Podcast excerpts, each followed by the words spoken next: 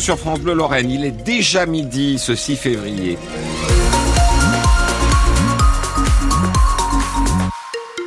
Cédric Lieto s'est installé, il va nous présenter le journal. Bonjour Cédric. Bonjour Jérôme Prolhomme, bonjour à tous, avec beaucoup de nuages aujourd'hui. Ouais, il y a du nuage, hein, du nuage, euh, mais a priori pas de pluie, hein, ça reste relativement sec. Un temps sec et euh, relativement doux, on va dire, on est un, un petit peu au-dessus des normales, avec 8 attendus euh, à Nancy, 6 du côté d'Épinal, 4 à 5 degrés du côté de la Bresse. Cédric, la directrice de l'imagerie d'Épinal devant la justice. Christine Lorémy comparaît devant le tribunal judiciaire pour abus de biens sociaux avec son ancien associé. La justice leur reproche d'avoir fait transiter des fonds, plus de 300 000 euros vers une autre société. L'affaire a démarré avec la plainte d'Hervé de Buyer, homme d'affaires vosgien depuis décédé. Il voulait savoir ce qu'étaient devenus les 900 000 euros investis dans l'imagerie d'Épinal. Maître Gérard Velzer, l'avocat de la famille de Buyer, attend des réponses. Les 900 000 euros ne sont pas perdus pour tout le monde. L'imagerie d'Épinal faisait partie du patrimoine spinanien, c'est très important. Et malheureusement, ces deux personnes, plutôt que de développer l'imagerie, ont amené l'imagerie à sa perte et ont dilapidé les 900 000 euros que M. Debuyer avait mis dans l'imagerie et surtout le rêve que M. Debuyer voulait, c'est-à-dire que l'imagerie se développe et perdure. Du côté de l'avocate Christine Lorémy, la directrice de l'imagerie, on attend une relaxe, maître Alexis Gublin.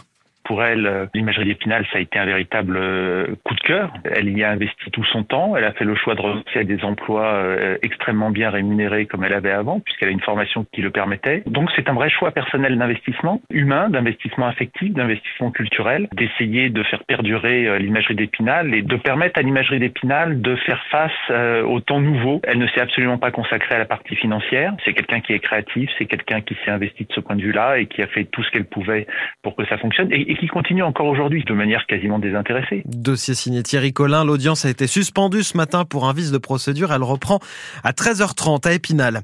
La justice ouvre une enquête sur la rémunération de Tony Estanguet comme président du comité d'organisation des Jeux Olympiques de Paris. Une rémunération strictement encadrée en théorie et plafonnée. Mais selon un article du Canard enchaîné, l'ancien kayakiste aurait créé une société pour facturer les prestations au comité d'organisation. Le COJO répond que la rémunération de Tony Estanguet a été décidée et validé par le conseil d'administration du comité d'organisation de façon souveraine et indépendante.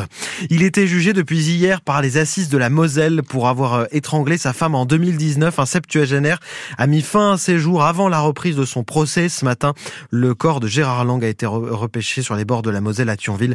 L'homme avait reconnu les faits. Une colonie de vacances touchée par un incendie dans les Vosges. À Saint-Maurice-sur-Moselle hier, feu au centre de la Jumenterie où se trouvaient une centaine d'enfants. Il n'y a pas eu de blessés.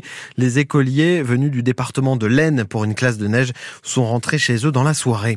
La délinquance en nette augmentation en Meurthe-et-Moselle. La préfecture vient de dresser le bilan pour l'année 2023 marquée par les violences urbaines de l'été. Délinquance générale en hausse de 9,5% contre près de 4% au niveau national. Tous les indicateurs ou presque sont dans le rouge. Pas de retour en arrière pour la carte scolaire en Meurthe-et-Moselle. Les, 100, les 54 suppressions de postes d'enseignants ont été validées malgré un vote défavorable du Conseil départemental de l'éducation nationale. Il y aura 1369 élèves de moins à la rentrée dans le département. Syndicats et parents d'élèves sont venus manifester devant la, la préfecture hier. Parmi eux, des parents de Rogerville dans la petite Suisse Lorraine. 54 élèves répartis dans trois classes jusque-là. Il n'y en aura plus que deux en septembre pour 49 élèves, Isabelle Baudrier.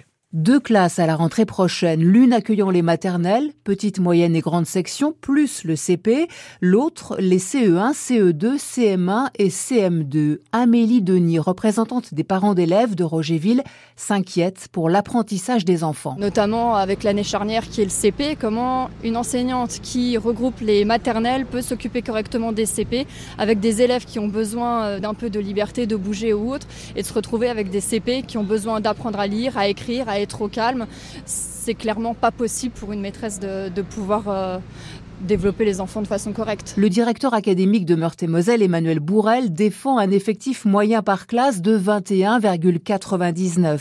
Et sur les classes à niveau multiple, il se veut rassurant. Il n'y a pas là non plus de corrélation absolue entre le nombre de niveaux, l'effectif et, euh, je dirais, la réussite des élèves. Je tiens aussi à souligner que nos enseignants sont des professionnels et qu'ils savent prendre en compte ces situations. Sur les situations des écoles de 1 à 3 classes, on a encore collectivement un travail de réflexion à faire de manière à construire un réseau scolaire robuste pour les années à venir. Selon le nombre d'élèves inscrits en juin, quelques ouvertures de classes sont possibles, mais de manière très restreinte, prévient le directeur Les syndicats de professeurs appellent à une nouvelle mobilisation aujourd'hui, la deuxième journée de grève en moins d'une semaine pour réclamer notamment de meilleurs salaires. Une manifestation est prévue à Paris.